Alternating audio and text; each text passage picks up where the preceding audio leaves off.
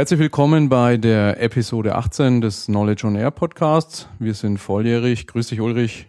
Grüß dich, Simon. Volljährigkeit heißt, wir haben uns den Whisky aufgemacht oder? Ja, eher die Mineralwasserflasche bei mir. Bei den Temperaturen ist das so, ja. Wir sind mitten im Hochsommer, Temperaturen deutlich über 30 Grad, aber ich denke mal, du wirst nicht untätig sein. Was ist denn so seit unserer letzten Episode alles los gewesen? Ja, wir waren ja beide auf der Pro WM 2015, also der Tagung Professionelles Wissensmanagement in Dresden. Und das war für mich jetzt in den letzten Wochen ein doch nicht ganz unerhebliches Highlight. Beziehungsweise, das muss man sich dann eben auch so ein bisschen kritischer anschauen. Ich war ja bei allen Veranstaltungen dieser Pro WM 2000X-Reihe bisher dabei und inhaltlich muss ich sagen, waren schon einige spannende Sachen für mich dabei. Also ich habe da das ein oder andere mitnehmen können für die betriebliche Praxis. Was ich vor allen Dingen wirklich geschätzt habe, war, das ist wirklich das, was diese Veranstaltungsreihe wirklich auszeichnet, diese Inspiration, die man sich insbesondere so aus dem wissenschaftlichen Bereich holen kann, so als Praktiker. Ja, ich denke, da könnte sich die Pro WM 2000X auch noch besser positionieren, nämlich so als Brückenbauer zwischen diesen Welten, Praxis und Wissenschaft. Und was ich natürlich besonders auch geschätzt habe, war deine Keynote zum Schluss, die nochmal sehr schön aufgezeigt hat, so die Entwicklung im Thema Wissensmanagement und im Endeffekt ja auch vieles von dem nochmal wiederholt hat oder, oder nochmal etwas ausführlicher vielleicht auch geschildert hat, das, was wir bei uns am letzten Podcast ja auch hatten. Genau. Ja, ich war ja ein bisschen Wanderer zwischen den Welten. Also den ersten Tag, den habe ich ja ganz mitbekommen. Es lief ja parallel auch noch das Knowledge Camp in Dresden. Am zweiten Tag bin ich dann gependelt zwischen beiden. Aber was ich schön fand, war der Einstieg schon, den Peter Heißig mal wieder zu hören. Der war ja da, hat die Eröffnungskeynote gehalten und hat dort von einer Studie, von der leider so, ich habe im Nachgang jetzt mal recherchiert, relativ wenig öffentlich verfügbar ist oder ich habe es noch nicht gefunden, berichtet wo sie, glaube ich, 2900, knapp 3000 Leute befragt haben. Um, es geht sozusagen international um den Stand des Wissensmanagements, um die Herausforderungen, die wichtigsten Handlungsfelder, wo ja schon gleich so als Aufschlag rausgekommen ist, ähm, die drei Themen Nutzennachweis des Wissensmanagements als ein großes Thema, dann die Notwendigkeit, eine schärfere Definition zu haben. Also was ist das eigentlich? Gerade auch für Neueinsteiger, ne, dass man weiß, man, man trifft ja heute in der Praxis, weiß nicht, wie es dir geht, auch nach wie vor noch auf Leute, die Wissensmanagement so mit Wissensdatenbank oder Wissensdokumentation gleichsetzen und gar nicht mit einem strategischen Ansatz, Organisationen zu managen. Also das war so das Zweite, was rauskam. Und das Dritte, und das passt auch ganz gut zu dem Thema, was wir beim letzten Mal schon aufgerissen haben, dass ein Ansatz mit mehr Multidisziplinarität und Interdisziplinarität notwendig ist. Und ähm, dass das sozusagen auch aus der Befragung rauskommt, bestätigt uns ja in den Aussagen, die wir im letzten Podcast getroffen haben. Ja, vor allen Dingen bei mir passt das auch wunderbar zu dem schon mehrmals zitierten Buchbeitrag in unserem Wissensmanagement beflügelt Buch, weil ich habe mich da ja mal mit den Ursachen für die Probleme des Wissensmanagements auseinandergesetzt und die drei von dir genannten Aspekte gehören zu den insgesamt sechs, die ich da identifiziert habe. Also offensichtlich lassen sich äh, meine Überlegungen sehr, sehr gut auch mit den Überlegungen und oder den Forschungsergebnissen von Peter Heisig belegen. Genau, soweit ich weiß, sind auch die Keynotes mittlerweile, also gestreamt sind sie worden. Ich glaube, beim gerade bei der Keynote von Peter gab es Probleme. Die war, glaube ich, nicht live. Die anderen beiden waren dann live. Mittlerweile sind sie aber, glaube ich, auch bei der TU Dresden als Videokonserve verfügbar. Also wer sich die nochmal anschauen will, kann das tun. Ja, ich hatte meine Keynote ja in Anlehnung auch an unseren X.0 Podcast das letzte Mal genannt, Wissensmanagement 2.0, das nächste Jahrhundert. Und habe versucht mal so die, die Entwicklung der Managementgeschichte in den letzten 100 Jahren nachzuvollziehen und habe dann eigentlich Wissensmanagement beziehungsweise Management 2.0 versucht zu positionieren als integriertes Management mit so einer Grafik, wo ich mal versucht habe aufzuzeigen, was da so die ganzen Disziplinen sind, die heute in den Organisationen ja sehr fragmentiert nebeneinander herlaufen und dies aus meiner Sicht wieder enger zusammenzuführen gilt. Und das war eigentlich ganz schön, weil da doch hinterher auch noch einiges dann auch auf Knowledge Camp, einiges an Diskussion war mit Professoren, die da vor Ort waren auf der Veranstaltung die praktisch gesagt haben, ja, sie haben das eigentlich bisher noch gar nicht so gesehen, dass sie mit ihrem Thema Lernmanagement zum Beispiel eigentlich auch eine Teilfacette des Wissensmanagements sind und fanden das ganz gut, da so die Berührpunkte zu den anderen Disziplinen zu sehen. Also ich glaube, da steckt ein gewisses Potenzial drin, diesen einzelnen Fragmentdisziplinen so eine Vision aufzumachen, dass sie Teil eines größeren Ganzen sind und dass es sich durchaus lohnen kann, mit den anderen Disziplinen auch zusammenzutun. Ja, also ich war ja dann am Freitagabend erst auf dem Knowledge Camp und dann am Samstag eben. Also das ist mir so aufgefallen, dass bei den Sessions, wo ich dabei war, doch sich sehr stark mit so einzelnen Aspekten nur beschäftigt hat und relativ wenig so das Große und Ganze im Blick hatte. Also ich habe da in den Diskussionen auch gemerkt, die Leute, die als Vertreter von Unternehmen da waren, wenn man sich das so anschaut, die waren wirklich sehr, sehr stark spezialisiert auf einen ganz bestimmten Aspekt. Im Zweifelsfall ist es eben wirklich so dieses ja, Managen von, von Informationen, von Dokumenten gewesen.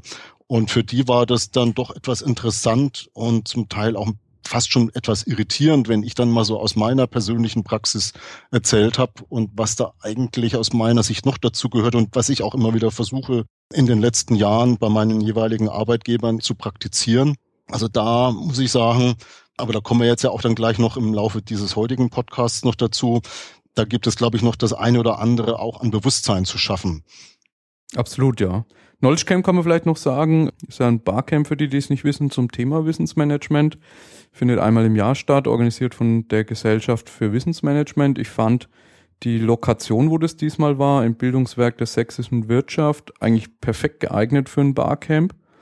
Also es war wirklich mit dieser, mit dieser großen hellen Eingangshalle voll verglast und diesen einzelnen Sessionräumen, die auch alle Glas mit Blick auf Dresden hatten und insbesondere auch dieser eine Workshop-Raum ganz oben, zweiter Stock war das, glaube ich, der sogar rundum verglast war mit Dachterrasse und Blick auf Dresden. Also es war echt eine super Lokation. Inklusive das Wetter war heiß, man konnte Sessions im Garten machen, das war klasse. Und ich weiß nicht, wo du überall drin warst. Ich war ja am Samstag nicht mehr da und habe den Freitag nur zum Teil mitbekommen. Ich habe gehört, dass der dein Kollege, der Harald Schirmer, eine Session zu Working Out Loud gemacht hat. Da haben wir das letzte Mal im Podcast auch schon kurz drüber gesprochen. Mhm. Da hatte ich jetzt auch zwischenzeitlich in dem anderen Podcast, den ich mache, dem Management 2.0 Podcast, eine Episode speziell zu Working Out Loud, falls es jemand interessiert. Was so für mich ein Highlight war von den Sessions, war vom äh, Martin Röll. Der hat eine Session gemacht zu Holocracy. Das ist ja so eine der neueren Ansätze, wie man sich agilere, dynamische Organisationen vorstellen kann. Das habe ich bisher immer nur so gelesen, sozusagen mitbekommen, noch nie mit einer Organisation gearbeitet, die Holocracy praktiziert.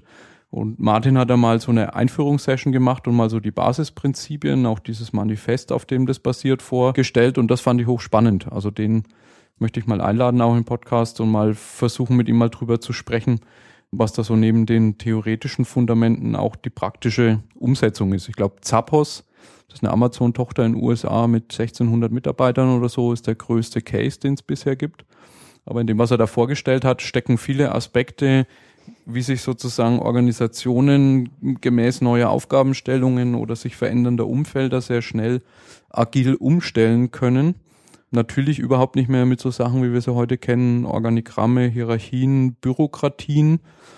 Also nicht im eigentlichen, im Kern hat man die dann natürlich schon wieder, aber eben eher in so rekonfigurierenden organischen Strukturen. Also das fand ich eine recht spannende Geschichte. Mhm. Weiß nicht, was war noch, was war am Samstag noch? Hast du noch irgendeine Session, die du highlighten willst? Also was natürlich zu erwarten war, es gab natürlich auch wieder eine Session zum Thema Verbindung von Wissensmanagement mit ISO 9001. Das hatten wir ja auch schon vor zwei Episoden thematisiert. Da wurde einfach nochmal aufgezeigt von Gabriele Vollmer aus ihrer Sicht, wie das zusammenspielt, wie man die Dinge in der Praxis zusammenbringen könnte. Das war, glaube ich, für den einen oder anderen der Teilnehmer aus diesem, aus dieser Session nochmal sehr interessant, weil für die Teilnehmer dann sehr offenbar wurde, dass sie da unter Umständen in Zukunft in der betrieblichen Praxis zusätzlichen Kooperationspartner haben in Form der Qualitätsmanager, vielleicht sogar auf mehr Ressourcen in Zukunft zugreifen können oder, na gut, zugreifen wahrscheinlich eher weniger, aber dass man einfach kooperieren kann mit der Qualitätsabteilung, die tendenziell wahrscheinlich in den meisten Organisationen eher noch etwas ressourcenmäßig besser ausgestattet ist und dass man eben die Chance am Schopfe ergreifen sollte, um an der Stelle Allianzen zu schmieden. Das führt mich vielleicht noch zu einem zweiten Highlight, was ich auch noch hatte. Ich habe mich mal wieder aufgemacht nach Düsseldorf zum VDI, da gibt's ja den Fachausschuss Wissensmanagement im Engineering und da war das Thema ISO 9001 und Wissensmanagement auch sehr, sehr intensiv diskutiert worden. Und da will man sich jetzt eben mal mit jemanden von Seiten des TÜVs, also von der Seite derjenigen, die das auch mal dann ja später zertifizieren müssen, zusammensetzen und mal drüber diskutieren, was denn so Anforderungen ganz konkrete sein könnten von Seiten der Organisationen, die eine Zertifizierung in Zukunft vornehmen müssen und mal rauskriegen, was Kriterien sein könnten, die solchen Organisationen besonders wichtig sind. Also das ist auch nochmal eine spannende Sache. Das wird im dritten Quartal diesen Jahres wohl zu einem Meeting kommen, wo wir das nochmal vertiefen werden. Ja, ich denke, das wird, also gegen Ende des Jahres wird man auch so sehen, wer sich da dann wirklich ernsthaft mit beschäftigt. Also ich bin auch gerade in einem Projekt, da ist der Leiter des Qualitätsmanagements, gleichzeitig Leiter des Wissensmanagements. Hat auch sehr viel so Auditierung, Zertifizierungserfahrung, nicht nur mit der ISO 9001, sondern insbesondere auch mit der ISO 16949, was ja die Adaption im Automobilbereich ist.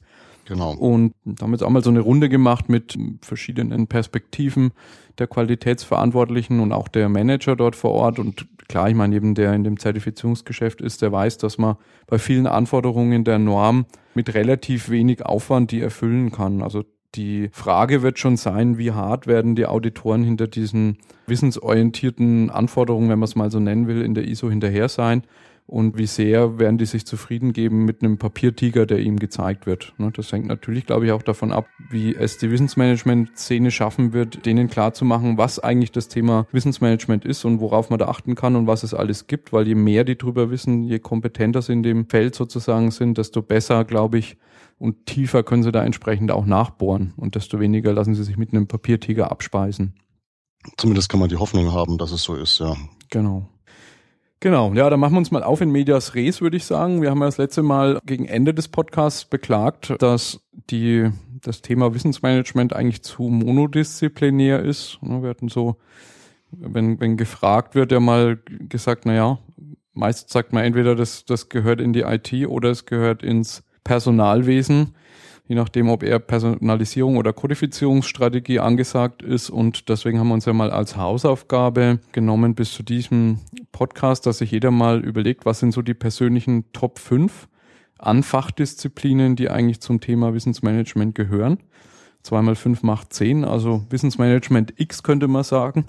Und äh, X als auf der einen Seite 10, lateinische Zahl 10, aber auf der anderen Seite denke ich auch einfach als Platzhalter, weil natürlich jeder Hörer, jede Hörerin aufgerufen ist, wenn in, in unserer Top-Liste da noch was fehlt, da sozusagen gerne per Kommentar auch noch beizutragen und weitere Disziplinen zu nennen, die dazugehören. Vielleicht können wir da mal äh, im Laufe der Zeit so eine Art Kanon äh, hinbekommen und eben eine klare Sicht bekommen, welche Disziplinen eigentlich zum interdisziplinären Thema Wissensmanagement gehören.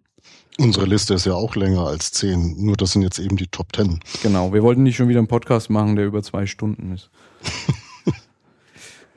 Okay, dann würde ich sagen, steige ich mal ein mit meiner Nummer. Ich, ich habe es jetzt nicht der Priorität nachgeordnet, hm, aber ich glaube, bei dem ersten, ersten Disziplin könnte man das sogar sagen.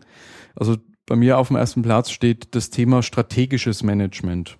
Und zwar, weil ich glaube, dass Wissensmanagement eigentlich in den allermeisten Fällen viel zu operativ gesehen wird. Also es gibt irgendwie so einen ganz konkreten Schmerz im Operativen.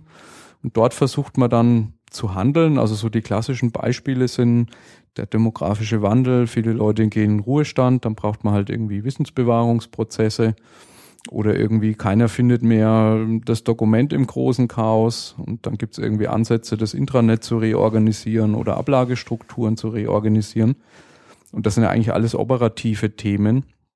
Und ich glaube, was wichtig ist, ist wirklich die Erkenntnis zu haben, dass Wissen und Lernen eigentlich Erfolgsfaktoren sind, die jetzt nicht nur uns äh, für ein Jahr oder fünf Jahre oder zehn begleiten, sondern die uns, glaube ich, wirklich, wenn man Titel meiner Keynote in Dresden denkt, für die nächsten 100 Jahre oder vielleicht zumindest mal die nächsten 50. Und damit, glaube ich, ist die Verschmelzung von strategischem Management mit Wissen und Lernen als Paradigma was ganz Wichtiges. Und wenn man so in die ISO 9001 reinschaut, da steht auch ganz vorne drin der Satz, The adoption of a quality management system ought to be a strategic decision for an organization. Und ich glaube, man kann im Prinzip dieses Quality entweder durch Knowledge ersetzen oder man könnte es auch ganz streichen. Also das heißt, die Entscheidung, welches Managementsystem ich verwende in einer Organisation, muss eine strategische sein und damit muss eigentlich das Denken des Wissensmanagement auch beim strategischen Management beginnen. Da gibt's auch so die eine oder andere Quelle schon, die in die Richtung denkt. Also dem einen oder anderen vielleicht bekannt, Kaplan und Norden von der Balance Scorecard. Die haben 2005 ein Papier im Harvard Business Review veröffentlicht, nennt sich Creating the Office of Strategy Management. Also so die Grundidee, wenn ich einem Thema eine Heimat geben will, dann muss ich das auch irgendwo verankern. Und in Anlehnung wahrscheinlich an so Projektmanagement Offices ist da eben die Idee, ein Office of äh, Strategy Management zu machen und dort eben genau auch das Thema Wissensmanagement zu verankern. Also in dem Papier ist so ein bisschen im hinteren Teil eine Grafik, da taucht auf einmal ein Chief Knowledge Officer auf, der eben genau das, was man zwar in den Büchern oft liest, nämlich aus Geschäftsstrategien oder Geschäftszielen, Wissensstrategien oder Wissensziele abzuleiten, was man in der Praxis aber eigentlich nie oder sehr selten umgesetzt sieht, ne, der für sowas verantwortlich ist und äh, eben dieses Office of äh, Strategy Management als ein interdisziplinäres Office, was, wie Sie schreiben, die sogenannten Fragmented Management Processes, die es heute gibt, dort eben in einer ganzheitlichen Sicht zusammenführt. Also das wäre so meine erste Disziplin, die ich in den Ring schmeißen will. Da hätte ich noch eine Ergänzung, denn es ist ja so, dass meine Beobachtung jetzt in den letzten Jahren ist, dass man, und da würde ich es vielleicht etwas anders formulieren, kommt aber zum selben Ergebnis, Wissensmanagement, so wie ich es beobachte, ist eher reaktiv und nicht agierend. Ja, also man reagiert immer auf Anforderungen. Es ist irgendwo was passiert. Es gibt irgendwo im schlimmsten Fall einen sehr kurzfristigen Bedarf, ein kurzfristig zu lösendes Problem, womit vieles, was man im Wissensmanagement ja macht, auch überfordert ist, weil die Effekte, die man mit gutem Wissensmanagement erzeugen kann, einfach eine, ich nenne das immer so schön, Inkubationszeit, einfach eine größere Inkubationszeit hat. Also man kann eben nicht bestimmte Dinge mit diesen berühmten Quick Wins sofort lösen. Es gibt sicherlich so Quick Wins, gar keine Frage im Wissensmanagement, aber vieles von dem, was man für professionelles Wissensmanagement machen muss, braucht einfach eine längere Vorlaufzeit. Und deswegen ist dieses strategische Wissensmanagement, dieses agierende Wissensmanagement, weil es eben vorausschauend ist und strategisch ausgerichtet ist, so wichtig. Und ich glaube, das ist das, was man vielen Leuten, die Wissensmanagement in Organisationen betreiben, nochmal vergegenwärtigen muss, dass sie aus dieser Rolle des Red Adairs, wie ist das früher, also Red Adair, weiß nicht, ob die einen oder anderen das, den noch kennen, das war ja der Mann, der immer die brennenden Ölplattformen gelöscht hat. Also wenn es dann wirklich darum ging, ganz katastrophale Situationen wieder in den Griff zu kriegen. Ähm, so kommt mir das manchmal auch beim, ja. beim Wissensmanagement vor. Man kriegt da so eine Mission Impossible. Im schlimmsten Fall ist es nämlich dann sogar so, auch das habe ich selber schon auch persönlich aus leidvoller Erfahrung mit beobachten müssen, kann man dann so kurzfristig auch tatsächlich nichts mehr lösen, weil eben, wenn Dinge über Jahre hinweg falsch gelaufen sind, man dann kurzfristig auch nicht die Kastanien aus dem Feuer holen kann das aber dann wiederum negativ auf das Thema Wissensmanagement zurückfällt, nach dem Motto, ich habe es ja schon immer gewusst, es taugt nichts. Genau. Das liegt aber daran, dass man eben nicht wirklich vorausschauend agiert und strategisch agiert hat, sondern immer erst gerufen wird, wenn das Kind mit dem Bade ausgeschüttet ist. Genau. Ja, das Reaktive ist ein Aspekt und ich glaube, wichtig ist auch in Strategie steckt ja auch das, das Langfristige drin. Also das ist ja auch was, wo man sagen kann, da geht's mal nicht um Quartale oder vielleicht einzelne Jahre, sondern da geht's vielleicht auch mal mehrere Jahre in die Zukunft. Und genau. das ist, glaube ich, auch eine Geschichte, wo man gerade im Wissensmanagement sicherlich diese Balance haben muss. Also wo man in, in Firmen gesehen hat, wenn Einheiten jetzt so rein strategisch und langfristig unterwegs waren, dann kommt irgendwann mal jemand auf die Idee und sagt, was bringt uns das eigentlich? Ne, das heißt, ich glaube, man muss balancieren, dieses Arbeiten am langfristigen und dieses Arbeiten am ganz operativen Schmerz, der gerade da ist. Da muss es eine Balance geben dazwischen. Ja. Okay, was ist dann die erste Disziplin, die du mitgebracht hast? Ja, ich habe was sehr Klassisches mitgebracht, vielleicht die Disziplin oder der Bereich, der in Organisationen vermutlich schon am längsten überhaupt etabliert ist, sofern man sich mit in Anführungsstrichen dem Thema Wissensmanagement beschäftigt, nämlich eine Sache, die es schon seit Jahrhunderten gibt. Das ist das Bibliothekswesen. Also wir reden hier jetzt eher so von dem Konzept, Informationen zu sammeln, zu sichern und dann eben zur Verfügung zu stellen. Bibliothekswesen ist nach wie vor natürlich ein ganz, ganz wichtiges Thema aus meiner Sicht und ich kriege es jetzt eben gerade insbesondere dadurch mit, dass ich jetzt seit einem Jahr eben auch für eine Fachbibliothek zuständig bin. Ich muss ganz ehrlich gestehen, als ich da die Verantwortung dafür übernommen habe vor einem Jahr, hat mich das jetzt nicht so richtig vom Hocker gerissen. Und ich habe in diesen knapp zwölf Monaten jetzt realisiert, dass ich eigentlich insofern privilegiert bin, als dass ich jetzt mich mit dem Thema beschäftigen darf zu einem Zeitpunkt, wo plötzlich Dinge, die über Jahrhunderte hinweg, das muss man wirklich sich vergegenwärtigen, über Jahrhunderte hinweg stabil gewesen sind, dass die plötzlich sich in Auflösung befinden, nämlich über die Digitalisierung. Und dass wir uns wirklich Gedanken machen müssen, also nicht nur in der Firma, in der ich arbeite, sondern eben auch viele andere Unternehmen machen das Gleiche. Wir uns wirklich fragen müssen, wie sieht eigentlich die Bibliothek der Zukunft aus? Gibt es überhaupt noch eine physische Bibliothek? Ist es überhaupt sinnvoll, eine physische Bibliothek zu haben? Und unter Umständen ist es so, dass wir uns vergegenwärtigen müssen, dass gedruckte Informationen zwei Funktionen haben und wir die in Zukunft separat betrachten müssen, nämlich auf der einen Seite die Bereitstellung von Fachinformationen, das ist das, was man in Zukunft eigentlich von Seiten der Kolleginnen und Kollegen erwartet und den Nutzern von Bibliotheken erwartet, dass das online geschieht, dass man da sofort, wenn man etwas sucht, auch den Zugang zu diesen Fachinformationen hat und nicht Bücher bestellen muss oder Paper bestellen muss, die dann wirklich in ausgedruckter Form per Post zugeschickt werden, sondern dass man das im direkten Zugriff hat. Das ist ganz klar, dass das so kommen wird. Aus meiner Sicht sind da insbesondere so Lösungen, die in Richtung Cloud-Lösungen laufen, sowas wie Spotify für Fachinformationen im Endeffekt, ja, dass ich eben gar nicht mehr bei mir Dokumente ablege und die da vorrätig halte, sondern dass die externen Fachinformationen, die von außen kommen, über Fachzeitschriften, über Journals, über Bücher, dass die an einer anderen Stelle eben in der Cloud vorhanden sind und dass man die sich direkt anschauen kann. Allerdings das ist das, das ist dieser zweite Aspekt, von dem ich gesprochen habe, gibt es nach wie vor, und das ist eben auch so unsere Erfahrung jetzt in der Firma, nämlich, dass man die Bibliothek als Ort des sich Vernetzens immer noch im Hinterkopf haben muss. Ja, und ob da eben die Teeküche alleine ausreicht, das ist eben die Frage. Also wir haben ganz bewusst zum Beispiel uns für das Abonnement von ganz bestimmten Journals entschieden und da auch nochmal ein extra Zeitschriftenregal gekauft, um an einem, wir haben das jetzt mal Bibliothek Satelliten genannt, an einem ganz bestimmten physischen Ort in einer Gruppe von Leuten, die besonders intensiv sich austauschen sollen, weil sie wirklich sehr, sehr grundlegende Dinge erforschen und entwickeln, dass man denen einen physischen Raum gibt, wo sie zusammenkommen können, wo sie in diesen Zeitschriften, in diesen Journals äh, schmökern können, um sich inspirieren zu lassen. Ja. Denn das ist eben diese andere Dimension von Fachinformation. Das eine ist eben, um ganz konkrete Fragestellungen beantworten zu können, auf der einen Seite, auf der anderen Seite aber eben auch diese Inspirationsfunktion, die eine Bibliothek hat, indem man den Menschen die Möglichkeit gibt, zu schmökern und sich physisch zu treffen und auszutauschen, zu networken. Genau, da hat er auch jetzt Audi letzte Woche, glaube ich, ähm, auf der Karriere bei Audi Facebook-Seite einen sehr schönen Post über die Fachbibliothek. Die ist auch ganz zentral in einem, in einem ganz neuen Gebäude der technischen Entwicklung platziert. Und zwar zwischen einer Cafeteria und einem, so einem kleinen Supermarkt und auch der, wo so eine Displaywand steht, wo man die ganzen Informationen aus dem Intranet bekommt und dort eben auch mit so Leseecken und Zeitschriften und so weiter. Und dort eben auch die Funktion hat, wie so früher im Griechischen die Agora, also so der zentrale Platz, wo einfach die Leute ein, zweimal am Tag langlaufen.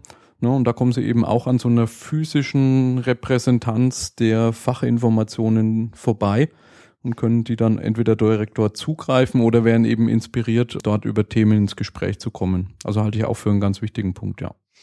Ich finde einen zweiten Aspekt noch ganz interessant. Es gibt einen sehr schönen Podcast mit dem David Weinberger von der Harvard University, dem Informationswissenschaftler, der auch hinter dem Blue Train Manifest steckt. Der beschreibt mal so von, von Aristoteles bis heute die Übergänge, wie wir mit Informationen umgehen und auch wie dieses vom physischen zum digitalen sich vollzieht.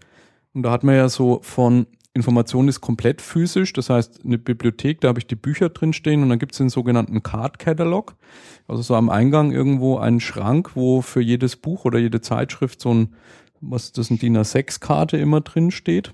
Mit dem Vorteil, dass ich den dann sozusagen nochmal anders sortieren kann als die Bücher. Also ich könnte jetzt zum Beispiel sagen, die Bücher sortiere ich nach Wirtschaft und Ingenieurwissenschaft und Werkstoffwissenschaft und den Card Catalog sortiere ich nach Jahren oder nach alphabetisch nach Autor oder eben nach anderen Kriterien. Und der physische, dieser physische Aspekt zwingt mir auf, dass ich sozusagen immer in einer Dimension sortieren kann. Ich kann nicht einfach umsortieren. Na, der erste Schritt der Digitalisierung ist jetzt, dass diese Metadaten digital werden. Also das heißt, dieser Card Catalog wird digital. Und so ähnlich wie ich Amazon nach ganz verschiedenen Kriterien sortieren kann, kann ich auch so ein OPAC-System, also so ein digitales Bibliothekssystem, natürlich nach ganz verschiedenen Dingen sortieren. Also ich kann sagen, was ist gut bewertet oder mir Bücher zeigen lassen, wo der gleiche Autor noch mitgewirkt hat oder wo irgendwas erwähnt wird drinnen. Und dann sagt er, die nächste Stufe ist praktisch, dass nicht nur die sogenannten Metadaten, also die Daten über Daten digital werden, sondern eben auch die Daten selber. Also das heißt, die Bücher und die Zeitschriften, die Artikel und so weiter werden digital. Kann man so bei Google Books oder so mal angucken. Wo man dann genau natürlich auch diese Problematik der ganzen Rechte bekommt, so ähnlich wie das bei bei der Musikerwahl war mit Napster und MP3. Weil in dem Moment, wo so ein Gut, so eine Fachliteratur erstmal digital ist, lässt sie sich natürlich auch schnell und überall hin kopieren, ähm, wo natürlich die Leute, die dann Rechteinhaber sind an den entsprechenden Sachen, ein Problem damit haben. Und ich denke, diese Vision zu haben, alles ist mal digital und zugreifbar, ist sicher eine gute. Ich merke so an meiner eigenen Linksammlung, wenn ich mich darauf verlasse, dass bestimmte Sachen irgendwo im Netz verfügbar sind und ich brauche dann mal später irgendwie einen Inhalt zu einem Thema, stelle ich öfter fest, dass der Besitzer dann entweder gar nicht aus bösem Willen bei sich ähm, irgendwas restrukturiert hat und das dann unter dem Link nicht mehr auffindbar ist oder eben an irgendeiner Stelle eine Paywall eingezogen hat. Also was ich schönes Beispiel Future Backwards Methodenbeschreibung, die liegt mittlerweile hinter so einer Bezahlwand kann man nicht mehr zugreifen. Also da bin ich auch noch im Modus, wo ich sage, äh, Dinge, die mir wichtig sind, die sichere ich mir auch noch irgendwo hin zusätzlich.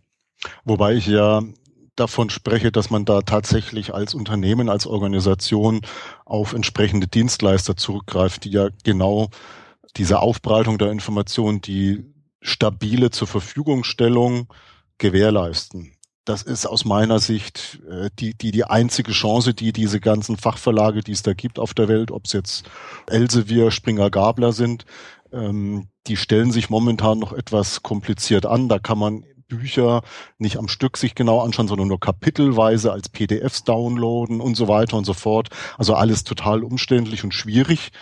Und dann hat man es ja tatsächlich wieder physisch bei sich auf der Festplatte, was eigentlich gar nicht sinnvoll ist, weil es dann tatsächlich, wenn man eine Lizenz zum Beispiel für 200 äh, Personen hat, dann 200 Mal auch downgeloadet werden mhm. muss. Also so, ein, so ein Fall hatten wir jetzt eben gerade kürzlich. Das ist alles eigentlich schon heute nicht mehr zeitgemäß. Deswegen so eine Cloud-Lösung, so ein Fachinformations-Spotify, das ist aus meiner Sicht, das muss das Geschäftsmodell der Fachverlage sein. Darauf müssen sie sich einlassen und da möglichst barrierefrei sofort den Zugang zu diesen Informationen sicherstellen und eben sicherstellen. Also nicht, dass dann sowas passiert, wie du jetzt gerade geschildert hast, dass dann Dinge nicht zur Verfügung stehen. Aber dann haben sie eben die Verantwortung, dass die Systeme stabil laufen, dass die Links eben nicht ins Leere laufen und so weiter und so fort. Das ist aus meiner Sicht äh, die, die Zukunft in diesem Fachverlagswesen. Alles andere ist viel zu, äh, das ist im Prinzip das Übertragen der Geschäftsmodelle aus der analogen Zeit auf die digitale Welt. Ja, also ohne dass man diesen wirklich gedanklichen Quantensprung macht, ja, sondern es ist im Prinzip einfach nur eine Adaption der Welt der physischen Paper und Bücher in, in die digitale. Und das ist aber nur der halbe Schritt, das ist im Endeffekt halbherzig, das so zu machen. Ja. Ja, die werden sich wahrscheinlich freuen, weil ich meine, bei Spotify ist ja auch so, du zahlst jetzt 10 Euro im Monat und wenn du die nicht mehr zahlst, hast du auf nichts mehr Zugriff. Das heißt, wenn du dich da so positionierst und relevanten Content bei dir hast, kannst du davon ausgehen, dass viele Leute oder Firmen in dem Fall für ihre Lebzeit sozusagen einen Betrag X dir pro Monat geben werden, was wahrscheinlich eine ähnlich komfortable Situation ist, wie wenn du SAP an solche Firmen lizenzierst. Das ist die Konsequenz daraus, wobei es ja doch einen gewissen Wettbewerb ja gibt. Was ich jetzt gelernt habe, ist, dass ja diese großen Verlage zum Teil eben nicht nur ihren eigenen Content zur Verfügung stellen, sondern eben auch noch Content von kleineren Verlagen, wo sie dann das als Dienstleistung anbieten und diese kleineren Verlage, da hängt es eben davon ab, an wen die sich binden, mit dem sie kooperieren. Also es wird, glaube ich, nicht darauf hinauslaufen, dass man nur bei dem einen oder dem anderen Anbieter endgültig gebunden ist. Aber es gibt eben auch Fachgesellschaften, die in ganz bestimmten Fällen eine sehr, sehr ausgeprägte Kompetenz in Fachinformationen haben und äh, es da also entsprechend auch immer noch Spieler gibt, die durchaus mithalten können mit diesen großen Fachverlagen. Ja, und hoffentlich setzen sich auch so Konzepte wie Open Access oder Open Educational Resources immer mehr durch, sodass mehr und mehr Inhalt einfach offen verfügbar ist. Also dass die Verlage gar nicht mehr so sehr die Gatekeeper für die einzelnen Themen sind. Ja, aber äh, wie gesagt, für uns ist natürlich als Unternehmen äh, ganz, ganz wichtig, dass wir die Garantie haben, dass wir auf Informationen auch wirklich quasi rund um die Uhr 24 Stunden, sieben Tage in der Woche zugreifen können. Das muss halt sichergestellt sein. Es hilft uns nichts, wenn dann eben Zugänge aus welchen Gründen auch immer mal vorübergehend nicht äh, möglich sind oder sogar bis auf weiteres nicht mehr da sind. Also ich glaube, da steckt eben das ganz große Potenzial für solche Anbieter drin, dass die Zuverlässigkeit sichergestellt wird. Gut, gehen wir mal eins weiter. Das dritte mhm. Thema, was ich mitgebracht habe, so eine Mischung. Ich habe es mal Prozess- und Projektmanagement genannt. Es ist ja so, dass bei Wissensmanagement meiner Meinung nach es sehr oft so ist, dass man so neben dem Arbeitsalltag irgendwie stattfindet oder die Ansätze stattfinden. Ne? Da wird mal irgendwie eine Methode eingeführt, äh, vielleicht sogar im Kontext des Projektmanagements sowas wie Lessons Learned mal gemacht, aber ich glaube, für die Zukunft wäre es wichtig, dass man sehr viel mehr in, in alle Abläufe, in alle Routinen in der Organisation hineinkommt, also dass alles, was getan wird, irgendwie auch unter der Wissens- und Lernbrille getan wird. Und da ist es, glaube ich, einfach so, dass wenn in einer Organisation man mit sehr viel ständig wiederkehrenden Abläufen zu tun hat, dann nennt man das eher Prozessmanagement. Ähm, das heißt ständige Wiederholung.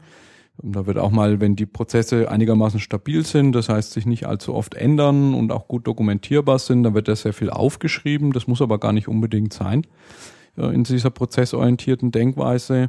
Wenn eine Organisation jetzt irgendwie eher so ist, dass sie Dinge immer nur einmal macht, also Stichwort Projektgeschäft, man baut ein Flugzeug oder eine neue Autovariante, die ist sicher jedes Mal irgendwie anders na, dann spricht man da eher vom Projektmanagement. Und ich denke, in, in diese zwei Disziplinen muss man das Thema Wissen und Lernen sehr viel mehr hineindenken. Und zwar nicht nur punktuell, sondern in die gesamte Gestaltung, also in die gesamte Gestaltung von Projektabläufen. Da muss ich anfangen, von vornherein zu denken, wie stelle ich sicher, wenn so ein Projekt losläuft, dass dort die richtigen Wissensträger drin sind, dass die mit den richtigen Informationen starten, dass der Wissensfluss im Projekt richtig funktioniert, dass ich vielleicht zu bestimmten Meilensteinen mal reflektiere, dass ich Dinge, die ich lerne in der Organisation auch verteile. Und das Gleiche im Prozessmanagement, dass ich sozusagen als Prozessmanager, als Prozessverantwortlicher von vornherein gedanklich sozusagen meinen Prozess so gestalte und designe, dass äh, die Wissensdimension da immer mitgedacht ist. Auch da gibt's ja Ansätze wie SECAM, wie GPO-WM, die gut erprobt sind. Und deswegen wäre das eine weitere Disziplin, die mir wichtig wäre, Prozess- und Projektmanagement. Wie sieht's da mit so Aspekten wie Fehler und Lean-Management aus? Ja, das würde ich so als Subthemen sehen. Also klar, wenn man jetzt drüber spricht, sowas wie Lessons Learned, das, da kann man den methodischen Teil sehen. Ne? Wie, wie macht man so einen Lessons Learned Workshop zum Beispiel? Da geht es aber natürlich auch um die Fehlerkultur hauptsächlich. Also Fehler kann ich ähnlich schlecht managen wie, wie Wissen, nur weil die Fragestellung, ob jemand zugibt, dass er einen Fehler gemacht hat, auch wie er sich verhält, ob er lernbereit ist, ob er versucht, den Fehler jemand anderen zuzuweisen, das hängt sehr stark von der Kultur ab, also ob ich Angst habe, einen Kopf kürzer gemacht zu werden, wenn ich den Fehler sozusagen eingestehe. Und genauso auch das Lean Management ist sozusagen einfach eine Art und Weise, wie ich über Prozessmanagement nachdenke. Kommt ja aus dem Asiatischen. Lean steht für schlank die Autoren des Buchs Lean Management, das es im Deutschen gibt, die hatten, glaube ich, sogar mal eine Ausgabe, wo sie das schlankes Management genannt haben. Da stand dann aber, glaube ich, im Vorwort der nächsten Aufgabe, wo sie auf Lean Management zurückgehen, dass das in Deutschland sehr stark verbrannt ist mit Downsizing, also mit Entlassung. Da geht es eigentlich eher darum zu sagen, wenn ich meine Prozesse gestalte, dann möchte ich die so gestalten, dass da möglichst wenig Verschwendung im japanischen Muda drinnen ist. Da gibt es auch so die sieben Verschwendungsarten in der Produktion zum Beispiel, also sowas wie Ausschuss und überflüssige Transportation, also Logistik, Dinge hin und her fahren, wo dann so Konzepte wie Just-in-Time zum Beispiel herkommen. Ne, übertragen jetzt auf Wissensarbeit würde das heißen, wenn ich Lean als Ideal habe, meine Prozesse so zu gestalten, dass da zum Beispiel keine Doppelarbeiten entstehen.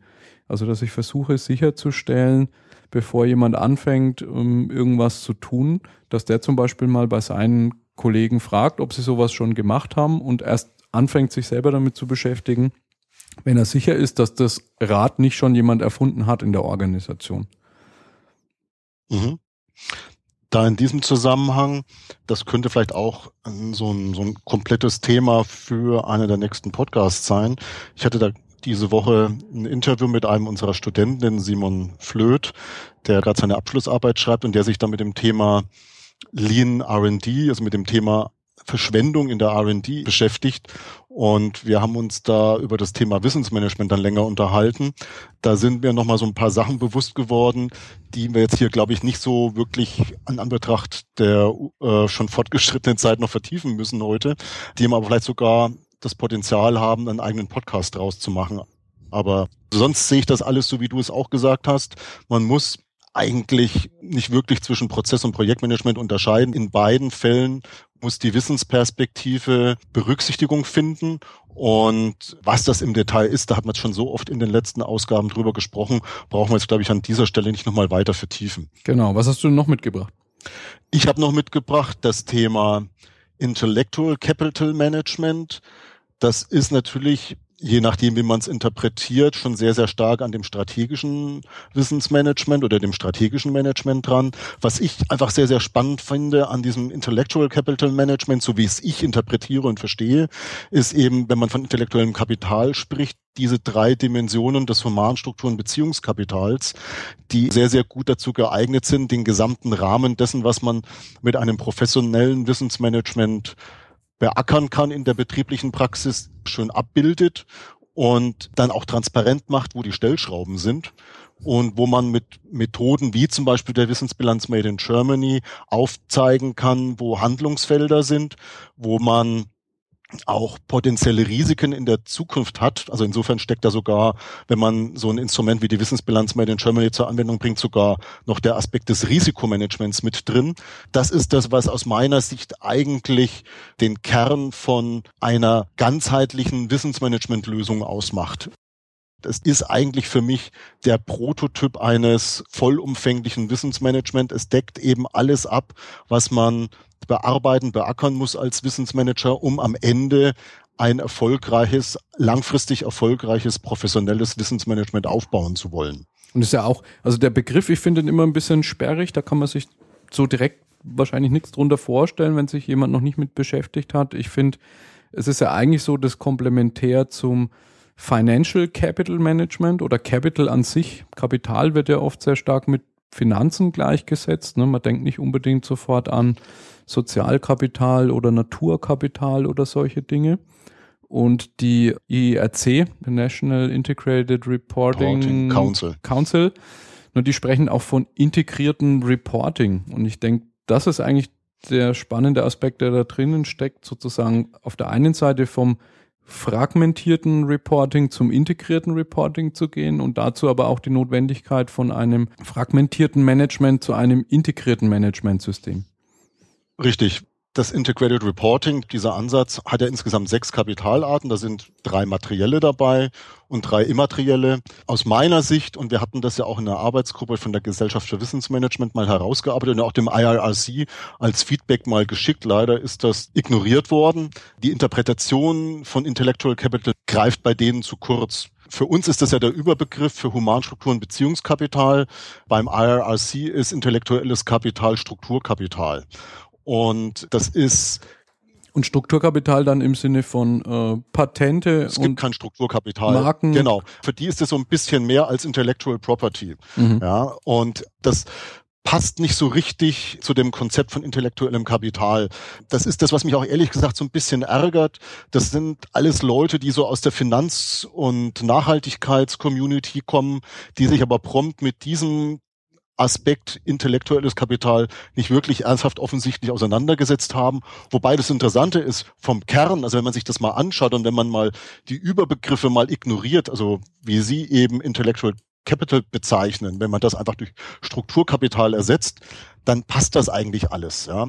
Und insofern ist eigentlich das, was damit beim IRRC entwickelt wurde in den letzten Jahren, durchaus sehr hilfreich, weil es eben einen integrierten Ansatz bedeutet, der versucht, die Welt der physischen und der immateriellen Dinge, die eine Organisation ausmachen, die ein Wirtschaftsunternehmen ausmachen, versucht zusammenzubringen und über einen entsprechend integrierten Bericht da Transparenz zu erzeugen. Müssen wir ihn mal den Leif Edwinson als äh, Kreateur, glaube ich, oder Mitkreateur des Begriffs Intellectual Capital Management und dieses Dreiklangs auf den Hals setzen es entscheidend ist, was dahinter steckt. Und wenn man sich dann eben anschaut, wie die Definitionen sind, die eine Hierarchieebene tiefer verwendet werden, dann passt das im Großen und Ganzen. Gut, als nächstes Thema habe ich die Disziplin Personalmanagement mitgebracht.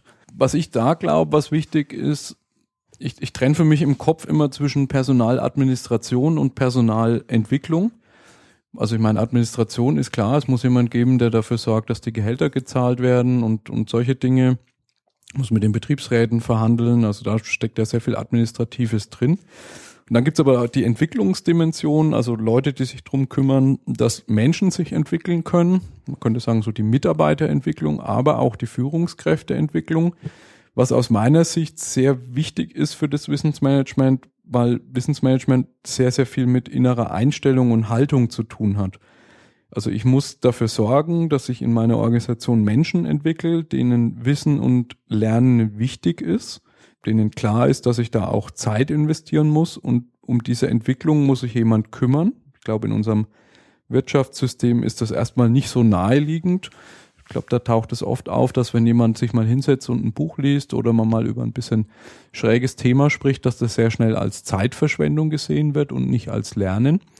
Und deswegen glaube ich, ist das Personalmanagement, speziell die Personalentwicklung, ganz wichtig. Und ich habe das Gefühl, dass mit so Ansätzen wie zum Beispiel diesem Business Partner System, Dave Ulrich, dass da im Moment eher Strukturen eingebaut werden, die so ein bisschen arbeitsamtartig sind. Also wo ich wenige Personalentwickler oder Personalsachbearbeiter sehr, sehr viele Leute betreuen will und da solche Coaching-Strukturen, Entwicklungsstrukturen eigentlich gar nicht entstehen können, weil der Einzelne gar nicht genug Zeit hat, sich eigentlich um die Entwicklung der, der Mitarbeiter und Führungskräfte zu kümmern. Hat man, glaube ich, auch im früheren Podcast schon mal, dass immer weniger DAX-Unternehmen überhaupt dedizierte HR- oder Personalvorstände haben. Deswegen wäre das eine weitere Disziplin, die ich glaube, die gestärkt werden muss über jetzt solche Sachen wie Wissensbewahrung oder so, die es im Kontext Wissensmanagement oft im Personal gibt, hinaus. Genau. Also das Schlimme ist, was ich beobachtet habe, und ich hatte da mal vor ein paar Jahren, im Herbst war das, auf mehreren Veranstaltungen als Referent was vortragen dürfen zum Thema Wissensmanagement und das waren immer Veranstaltungen, die adressiert waren an, die hatten das dann so genannt CHRO, also mhm. Chief HR Officer. Äh, HR Officer. Der Leiter Personal praktisch, ne? Genau. Und wenn man dann sich mit den Leuten unterhalten hat, auch gerade am Abend und äh, so auf der Busfahrt noch zu so einem Event und so, es war eigentlich erschreckend. Es gibt die Pflicht und die Kür im Personalmanagement, im Personalwesen und die Kür kommt immer zu kurz, immer mehr. Also die Pflicht ist, ganz klar, so Klassiker, es muss am Ende des Monats sichergestellt sein, dass die Gehälter überwiesen werden. Und also im Prinzip diese ganzen Administrationsaspekte, die ganze Personalverwaltung bis hin dann, äh, wenn es ums Downsizing von Organisationen geht, auch diese sehr, sehr unangenehmen Sachen natürlich, sich von Mitarbeitern zu trennen, das zu managen und was auch einen wirklich sehr, sehr großen Aufwand offensichtlich bedeutet, das hat sich auch wie so ein roter Faden durch diese ganzen Gespräche gezogen. Es geht um das Management dieser HR-Systeme, die es da gibt. Ob es jetzt SAP HR-Modul ist oder irgendwas mhm. anderes, spielt da gar keine Rolle. Es ist wahnsinnig viel auch IT-Management äh, in der Verantwortung von diesen Personalverantwortlichen.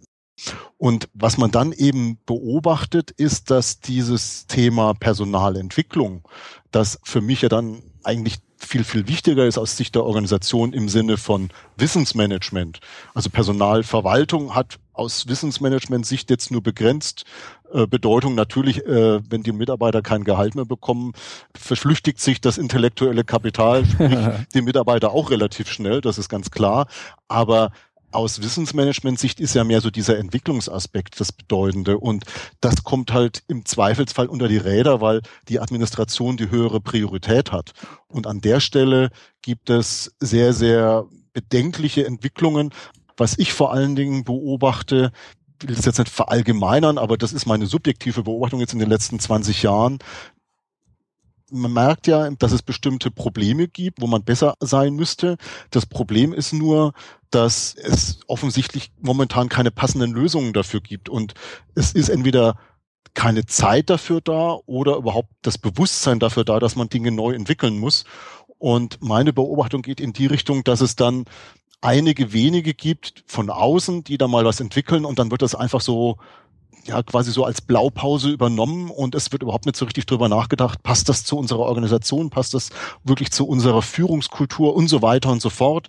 Ich kann ehrlich gesagt nicht erkennen, dass es mal so wirklich innovative Personaler gibt. Für mich ist da immer noch das Beispiel, äh, auch wenn er inzwischen ziemlich in Verruf gekommen ist, aber Peter Harz, was er vor 20 Jahren bei VW gemacht hat, ja, mit der Vier-Tage-Woche, mit diesem Staffettenmodell und so weiter und so fort, das sind wirklich innovative Lösungen gewesen. Und die waren damals extrem notwendig, diese Lösungen, weil der VW-Konzern damals, ich habe das ja aus eigener Erfahrung mitbekommen, ich war damals Diplomant in Wolfsburg, die Firma war wirklich auf der Kippe gestanden. Und äh, Ferdinand Pirch hat damals wirklich eine sehr, sehr weise Entscheidung getroffen, sich den Peter Harz zu holen, der es geschafft hat, sehr innovative, völlig ungewöhnliche Konzepte zu entwickeln in der VW Coaching GmbH, die er da gegründet hat. Das ist wirklich so ein Think Tank gewesen.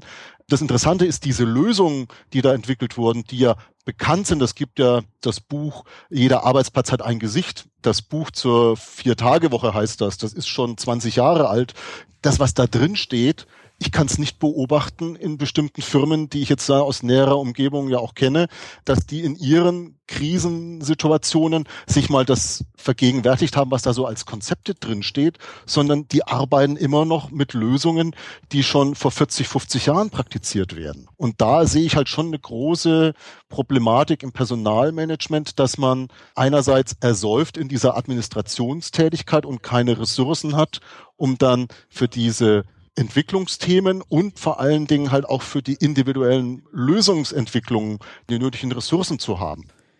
Gut, jetzt sind wir in der Hälfte unserer Liste angekommen. Fünf von zehn Hammer. Damit wir unsere Hörer nicht zu sehr strapazieren, haben wir uns darauf geeinigt, dass wir den Podcast in zwei Teile teilen. Also dieses Mal Nummer eins bis fünf.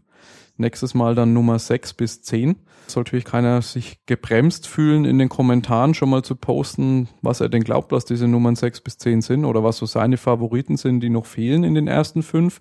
Nichtsdestotrotz wollen wir, wie es Usus ist, im Podcast schon mal so ein kleines Zwischenfazit ziehen. Nach den ersten fünf. Was denkst du, was ist aus deiner Sicht ein Zwischenfazit? Also aus meiner Sicht wird allein jetzt schon anhand dieser fünf Disziplinen sehr, sehr schön deutlich, wie facettenreich das Thema Wissensmanagement ist.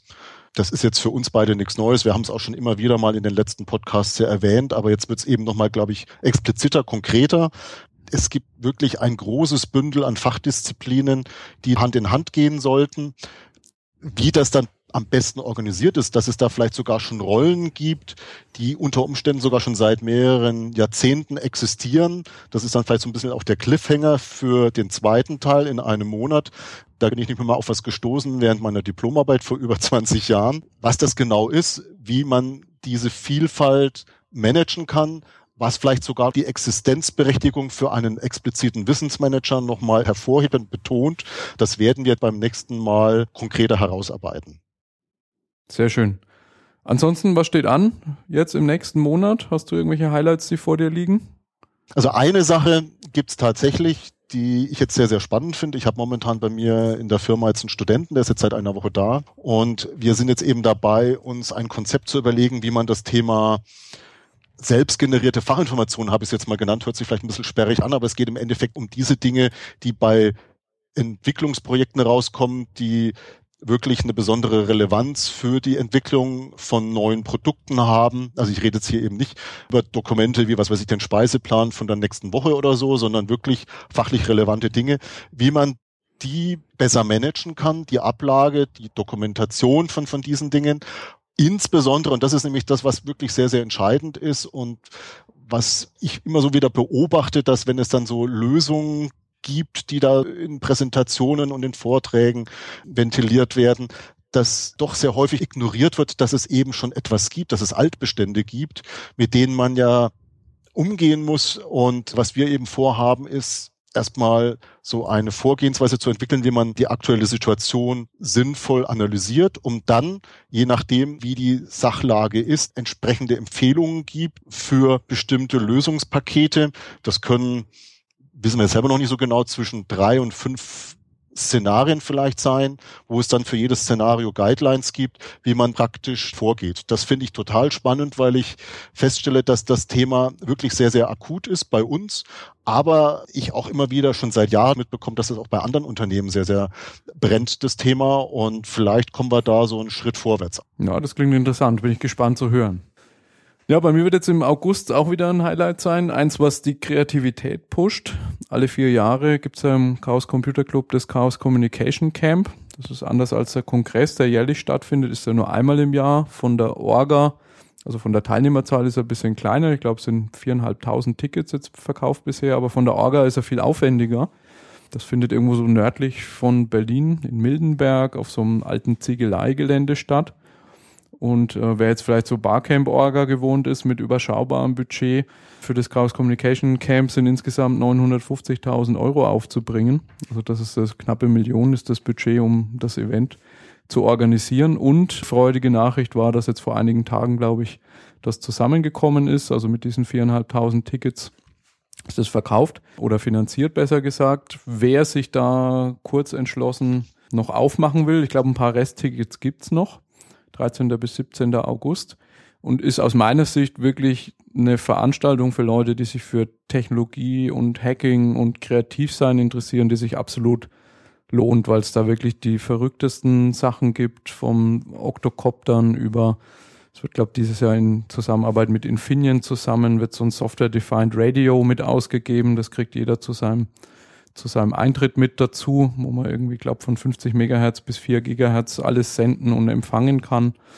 Da werden Schulklassen da sein, die da drauf hacken. Also das ist äh, was, wo ich mich schon wieder drauf freue, weil es wirklich so ein so eine ganz bunte Veranstaltung ist, wo man jetzt nicht hingeht mit dem Ziel, zu einem ganz bestimmten Thema was zu hören, sondern wo man sich einfach mal überwältigen lassen kann von Kreativität und technologischer Umsetzung. Also absolut lohnenswert, wer die Zeit hat dem kann ich das empfehlen. Wer eine Mitfahrgelegenheit aus Nürnberg braucht, kann sich gerne auch bei mir melden. Sehr schön. Und im nächsten Podcast kann man da vielleicht ein bisschen ausführlicher dann berichten, wie das war. Ich habe noch eine abschließende Sache, weil wir das dann normalerweise immer am Anfang machen. Die liegen hier noch bei mir rum. Die zwei Publikationen, das ist nochmal einfach kurzer Hinweis auf das Thema Industrie 4.0. Das sind Dinge, die mir leider erst in die Hand gekommen sind, als wir da mit unserem Podcast das letzte Mal schon fertig waren. Das eine, da hatten wir beide auch schon drüber gesprochen, das ist das Brand 1 das Juli-Heft. Da gibt es mehr Ding als Internet. Ein Beitrag über das Thema Industrie 4.0. Wer das nochmal sich genauer anschauen will. Und auch der Aufmacher, glaube ich, ist es der von Wolf Lotter, ja, Schichtwechsel. Industrie 4.0 Wandel zur Wissensgesellschaft. Ist, glaube jetzt auch die Tage frei geworden, weil das neue Brand 1 Magazin da ist, gibt's auch im, im Netz schon frei zu lesen. Auch sehr empfehlenswert. Und das zweite ist auch nochmal so mit sehr konkreten Beispielen angereichert, ein Beitrag aus dem Spiegel Nummer 27 aus dem Ende Juni wo vor allen Dingen mit sehr konkreten Beispielen geschildert wird, was das jetzt eigentlich bedeutet und auch nochmal unsere Definition von Industrie 1.0, 2.0, 3.0 und 4.0 nochmal bestätigt wird. Okay. In diesem Sinne. Ade. Ade.